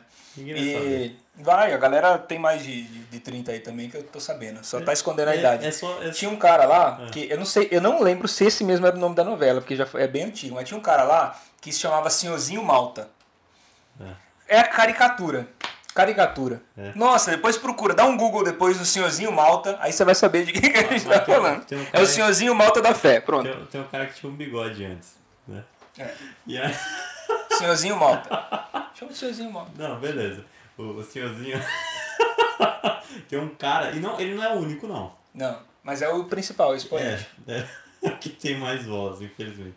Que ele tá defendendo a, a volta da igreja é, fisicamente, né? E tal. E, e, cara, por que, que a gente faz essas coisas, né? E por outro lado, a gente tem aquela igreja que não investe um centavo da oferta para fazer uma transmissão melhor.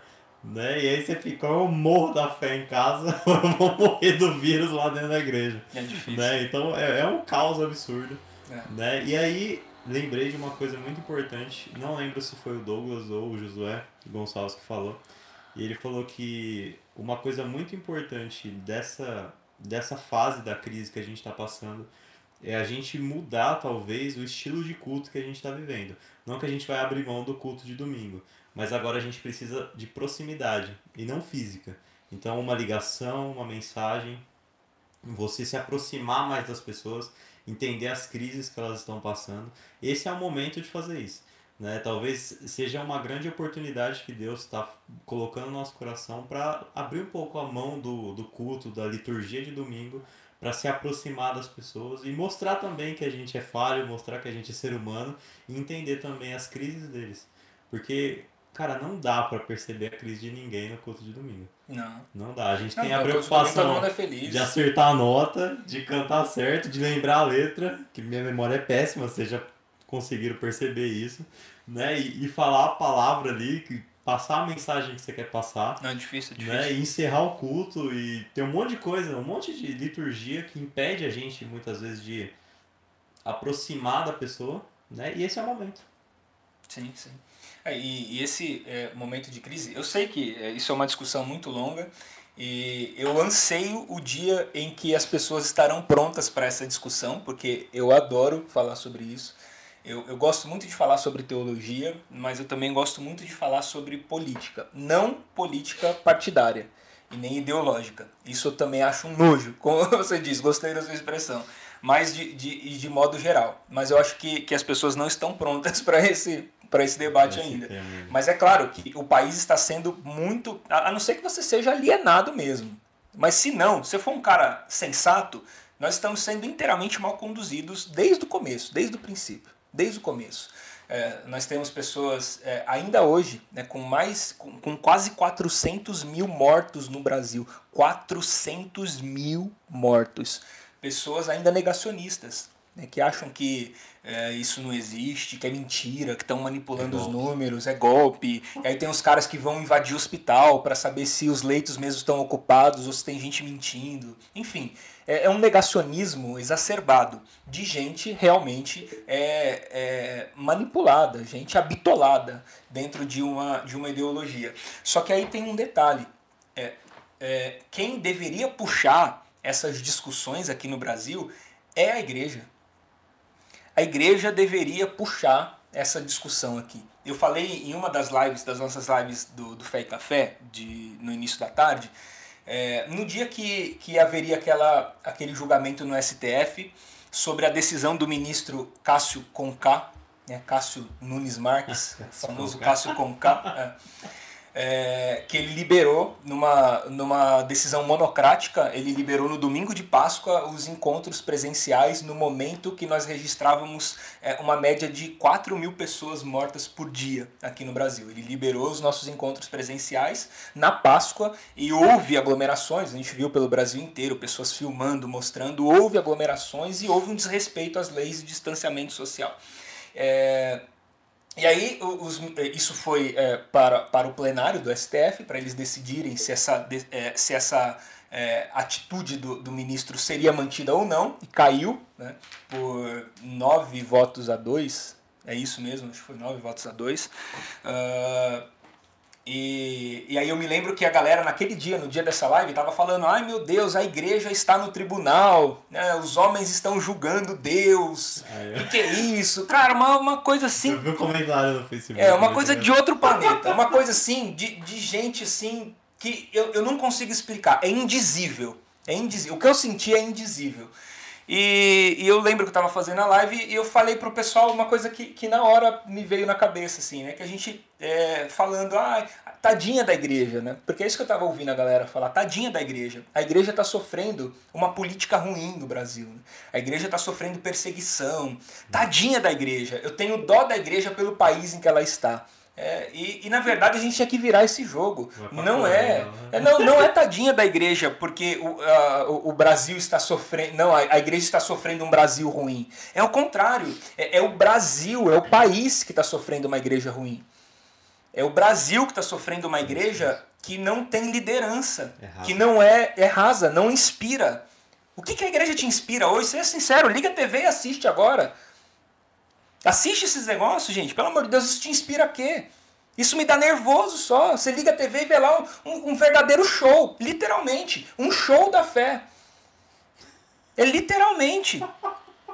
não quer dizer nada com nada, não tem sentido, não tem profundidade, não tem razão, não tem é, é motivo para ser. Então, o, a que a igreja inspira? A igreja inspira o quê?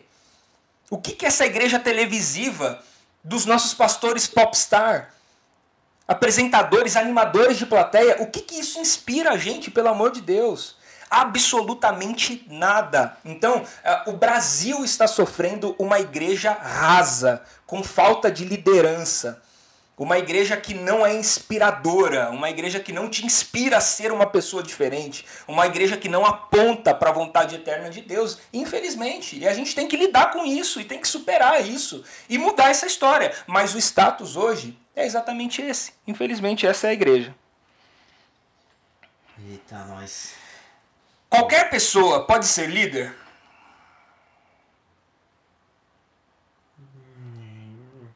Não sei. é assim. É difícil dizer se pode ou se não pode, né? Mas, é minha opinião. É. Eu acho que. Eu acho que não. É, pô, acho que é, eu acho que vem uma, vai uma questão de preparo ali. Eu acho que tem pessoas que vão do 1 ano aos 80 anos né, totalmente despreparados e não vão conseguir ser. Né? Todo mundo tem o potencial de ser, todo mundo consegue romper. Acho que Deus colocou essa capacidade dentro de todo, de todo mundo, mas nem todo mundo será, uhum. infelizmente. Eu acho que é isso. Por isso que eu falo que não, né? Porque é um cenário utópico, né? É igual... Sim, sim, sim. É. O, eu, eu vejo que, o, que liderança é uma, é uma vocação, realmente, né? É, tem gente que naturalmente inspira. E, e tem gente que é, que, que é inspirado? Que, que, que olha para os outros e se sente inspirado e, e, e, executa, e faz, e se envolve, mas que, que não tem é, de maneira natural isso. Né? Então é uma vocação. talvez é, a forma como você enxerga a liderança pode mudar tudo. Né? Se você enxergar a liderança como um cara que vai falar para mil pessoas, aí realmente nem todo mundo vai ser um líder. Mas se você enxerga o líder como um cara que vai influenciar pelo menos uma pessoa, todo mundo vai ser. Né? Então eu tenho certeza que alguma pessoa vai ser influenciada por você. Seja seu pai, sua mãe, um amigo, sua esposa, seu marido, alguém está olhando para você. Então você já é um líder, só não percebeu ainda. Também. Show. Vocês acham que a liderança deve ser reativa ou proativa? A ah, reativa é bom, né? Tem que ser. Acho que nada no reino de Deus é reativo. Não, é. Nada é reativo. A gente não está aqui para reagir ao mundo, pelo contrário, né? a gente está aqui para é, provocar o, o mundo, a gente que leva a reflexão. Então a igreja sempre vai ser proativa em todas as suas atividades, não só as atividades é, de, de liderança, de influência, mas todas as atividades da igreja são atividades proativas. Eu, eu acho que é aquela questão do, do profeta, né? não do cargo profeta, né? mas do, de conseguir enxergar além. Né? Então, aquele que consegue enxergar além sempre é proativo, nunca é reativo. Né? Então, a igreja é profética, a igreja está enxergando além. Né? Eu deveria estar. Mas Show. a igreja de Jesus está. Tem que estar. Vamos lá. Essa é a última pergunta, então, hein? A última pergunta. Tcharararã. Vocês não acham que o líder tem que ter um preparo para exercer qualquer função dentro da igreja, até mesmo pastorado? Porque o que vemos muitas vezes são estrelinhas no púlpito com títulos impostos. Eita, mas eu sei quem fez essa pergunta. Eu vi a foto aqui. Mandar um beijo pra essa pessoa aí. Te considero pacas. Ah, eu acho que todo mundo tem que buscar preparo, claro. É, é, a minha forma de interpretar é que a liderança é uma vocação. E, e, ponto final. Por todas as coisas que, está, que estão agregadas. A liderança é inspiradora, né? mas não é só isso. Isso talvez seja uma, uma, uma característica principal, uma função principal, mas não é só isso. Uh, é, eu, eu, tenho, eu tenho uma crítica muito grande quando a gente fala ah, é um pastor. É um pastor que. É, é, qual, qual, que é, qual que é a origem dele? Né? Ele é pastor por quê? É, ele, o, o que, que ele estudou, qual que é a sua, a sua origem literária mesmo. Eu me lembro um dia que eu fui visitar um amigo no gabinete dele É, e há muito tempo eu não via. Eu cheguei lá, eu cumprimentei e tal. Ele falou: ah, vamos lá tomar um café no, no, meu gabinete, lá onde eu estudo e tal. Eu cheguei no gabinete do cara, eu olhei e ele tinha uma, uma estante, devia ter uns 3, 4 livros na estante. E aí eu falei assim, pastor. É, tá sobrando espaço. Né? Eu falei, tá sobrando. É, falei, quase isso. Eu falei assim, é, onde estão né, os. Você falou e tal. Ele falou, não, é isso aqui, mas não, eu, não, eu não gosto de ler, não tenho muito apreço por isso. E eu lembro que eu falei para ele assim, cara, você tinha que rever então se essa mesma é a tua vocação. É porque o, o pastor é mestre, é, é o cara que vai ensinar. Então você precisa rever. Essa é realmente a sua vocação? Porque você é um pastor que não tem apreço pelo, pelo conhecimento, pela leitura, o que, que você vai ensinar então para o teu povo? Você vai ensinar o que para eles? Você vai, você vai fazer lá, vai ficar, vão ficar girando lá o tempo inteiro e tal, aquele negócio, falando língua estranha, porque língua conhecida mesmo você não vai poder falar, que você não conhece. Meu Deus. É, então, é, eu acho que o cara. Você tem dificuldade de ter amigos? Assim? eu tenho dificuldade de ter amigos. A Fabi perguntou se tem indicação de livro de leitura para ser líder de negócio seguindo os princípios de Deus. Tem, já vou mostrar. Indicação de hoje, então. Indicação de hoje. Hashtag indicação de hoje. Hashtag. Já mostro já. É, então, eu acho que o cara precisa se preparar sim. O cara precisa se preparar. É, o, o pastor ele vai conduzir você, ele vai ser a inspiração para que você caminhe é, construindo a, a sua eternidade. A gente está construindo coisas eternas. É, eu não sei se você faria uma cirurgia no coração com um açougueiro. Eu não faria. Qual é a chance de dar errado? Qual é a chance? É, a chance de dar errado é muito grande. Aliás, eu acho que não tem chance de dar certo, na verdade. Eu acho que não. É, eu não faria.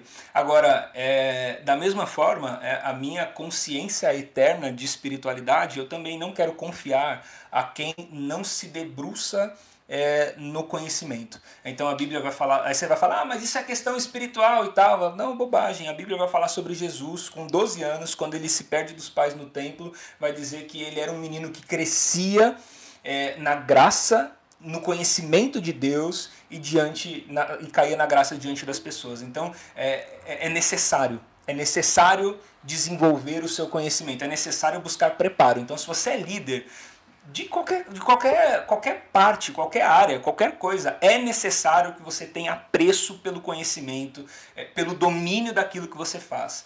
As pessoas às vezes falam, ah, você é bitolado, cara, você fica lendo, lendo, lendo. Eu falo, claro que eu fico lendo, lendo, lendo. É, essa, essa é a minha vocação, esse é o meu nome. Eu preciso é, é, é, fazer isso. É, eu, eu, eu, eu, vivo isso, eu respiro isso. Então, se isso não tiver em você, se isso não fizer parte de você, então questione-se. Né? De repente você pode encontrar é, e perceber que a sua vocação pode ser outra coisa. Eu tenho uma pergunta. A liderança, ela é só por vocação ou alguém que se esforça muito, estuda muito e busca após se tornar um líder e ser um bom líder? É, tipo, é talento ou também pode ser esforço? Boa pergunta. Se vocês não ouviram, é, vocação é só por talento ou pode ser também esforço? É, é só vocação ou pode ser também por esforço? Essa é para você, porque foi sua esposa que perguntou. Ah, tá. Bom, eu. Enquanto isso, eu vou pegar o livro. É. Eu, como eu penso, né? Eu penso que lá na Bíblia tem um momento que ele fala sobre os cinco ministérios. E ele fala que foi derramado sobre todas as pessoas. Né? Então eu não focaria na questão do líder, mas eu focaria na questão de qual ministério você está inserido. Né? Todos foram chamados mestres? Não. Alguns foram chamados mestres, outros pastores, outros evangelistas, outros profetas. Né? Então o primeiro passo é você entender qual desses grupos você faz parte. Né? E a questão não é nem se você é líder ou não, mas se você está cumprindo aquilo que você foi chamado. Eu acho que a liderança é uma consequência. Né? Assim como é, muitas vezes a gente fala assim, ah, se eu fizer teologia eu vou me tornar pastor. Não, não é isso. A igreja escolhe o pastor, né? A igreja que, que levanta, entre aspas, o, o pastor. Né? Então, se o foco é ser líder, eu acho que o foco já está errado. Né? Acho que a, a, nossa preocupação não é, não deve ser essa. Né? Mas deve ser, eu estou inserido em qual desses dons que Deus derramou? Ah, é um? Ah, é mais de um? Né? E como eu estou desenvolvendo esse dom que Deus me deu, né? Eu estou realmente cumprindo esse chamado? Se eu fui chamado mestre, eu estou sendo um mestre? Não, então como eu vou me tornar um mestre? Né? E aí Deus vai formando na gente. E aí se a gente for chamado para uma liderança, ou as pessoas vão levantar a gente como uma liderança, né? Ou vai surgir uma oportunidade. Não dá para se levantar como líder, né? Nem ficar tipo, não, eu sou um líder e às vezes, às vezes não é. Entendeu? Então acho que não tem que ter essa preocupação, mas ver se você está cumprindo aquilo que você foi chamado. Acho que é isso. Eu, eu conheço alguns caras é, que, que são pastores, mas eles são pastores por, por, por excelência da função, mas não por vocação divina.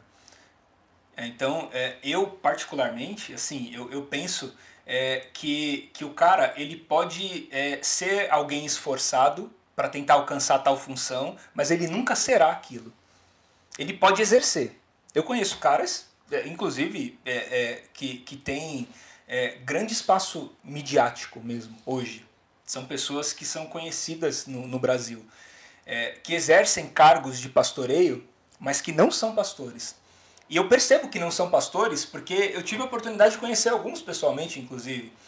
É, eu me lembro que eu fui há uns 3, 4, 5, 6 anos, eu não lembro quanto tempo faz, que eu fui é, é, para Goiânia e fui visitar uma igreja como essa, de um, de um pastor que, é, que é, um, é um grande teólogo no Brasil e tal, é um cara assim, todo mundo conhece, eu tenho vários livros dele aqui na estante. Como teólogo, ele é sensacional e ele é pastor de uma igreja. Você conversa com ele, claramente você percebe que ele não é um cara que tem apreço por pessoas. Ele não gosta de conversar. Ele é intelectual. Ele é muito inteligente, muito inteligente. E, e por ser um, um mestre, um doutor, ele exerce a função de pastoreio. Mas ele não tem absolutamente nada de pastor, nada. Ele é por competência, por excelência da função, mas não é por vocação. O coração dele não bate por aquilo, é claro. É nítido que o coração dele não bate por aquilo. Então, é, o, cara que chega por esforço é, é, ruim. Eu acho que a vocação precisa ser um talento nato. É, o cara que, que é líder, eu, eu acho que, que é nato. É, é uma coisa assim, é, o cara que inspira é nato. Vai surgir. Vai surgir. Em uma hora vai surgir. Se o cara força para ser aquilo que ele não é, ele pode até conseguir executar pela excelência do seu esforço. Mas ele nunca vai conseguir se satisfazer, porque não é aquilo que ele é de verdade. É igual eu vestindo a camiseta P. Vai entrar. Vai entrar. Sofrido. Mas não vai ficar Mas bom. não vai ficar bom. Você não vai ficar feliz. E nem a gente. Melhor exemplo. Meu Deus. Tem mais perguntas? Aqui em Pirituba pode ser gerado algum líder inspirador? Havia algo de bom por aqui? Abraço. Se saiu de Peru, sai de qualquer lugar. o Rafa, meu irmão, um forte abraço aí para você. Que legal, cara. O Rafa tá aqui. Um forte abraço pra galera de Pirituba. Pirituba. Gente, gente boa, gente boa, gente boa. Ó, tem mais aqui no Whats. Ah, tá. Beleza. Eu, eu queria fazer um exercício. Tem mais pergunta não? Não? Eu queria fazer um exercício. É exercício não, porque eu não gosto de exercício. Brincadeira. Não, eu queria fazer um negócio assim, ó. Eu vou falar uma coisa que geralmente a gente vive na igreja, tanto aquela opressora quanto uma igreja legal. E aí você vai falar se pode ou se não pode, entre aspas, beleza? E aí se quiser Tá falar mais sobre o A assunto, gente você também fala. sem tempo de falar Ah, também mais sem sobre tempo. isso. É, só pode, É, mas então é- só. Pode ou não Bate pode. volta. É, tipo, por quê? Vai. Faltar no culto, pode ou não pode? Pode. Faltar em todos os cultos, pode ou não pode? Não pode. Não pode. É... Adorar o pastor, pode ou não pode? Não. 30 dias de banco, pode ou não pode? Não mesmo. Fala algum amor. Tatuagem, pode ou não pode? Pode. Bermuda no culto. Pode. Bermuda no altar. Pode. Boné no altar. Pode. Eita, nós, tô liberado. É, deixar de ir em evento da igreja, pode ou não pode? Pode.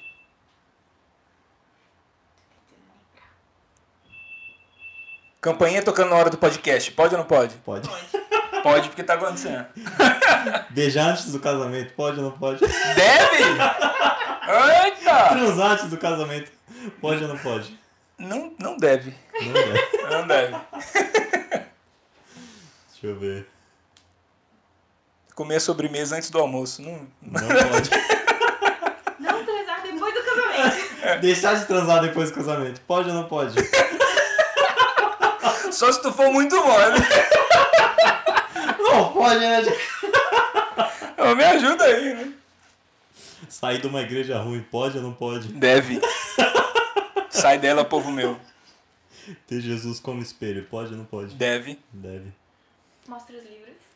Livros, gente. Comprar o livro do PR, pode não? Por favor, né, gente? Entra lá no meu site, rodrigomoraispastor.com.br e compra todos os meus livros para eu ter dinheiro de pagar a conta da internet, para não cair mais. É Isso aí, Então, ó, o primeiro livro que eu quero indicar para vocês é Fé e Trabalho, do Timothy Keller. O Tim Keller hoje é um dos, dos grandes expoentes, das grandes vozes que nós temos dentro da, da teologia.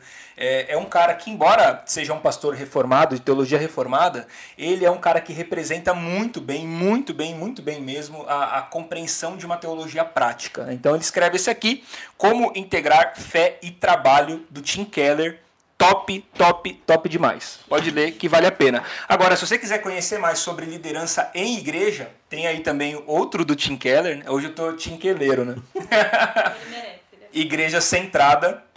É, sensacional, sensacional. É um livro é, que ah, o foco dele não é sobre liderança de igreja, mas a todo momento ele fala sobre isso. É, é- é o projeto é, de, uma, de uma igreja relevante para a cidade.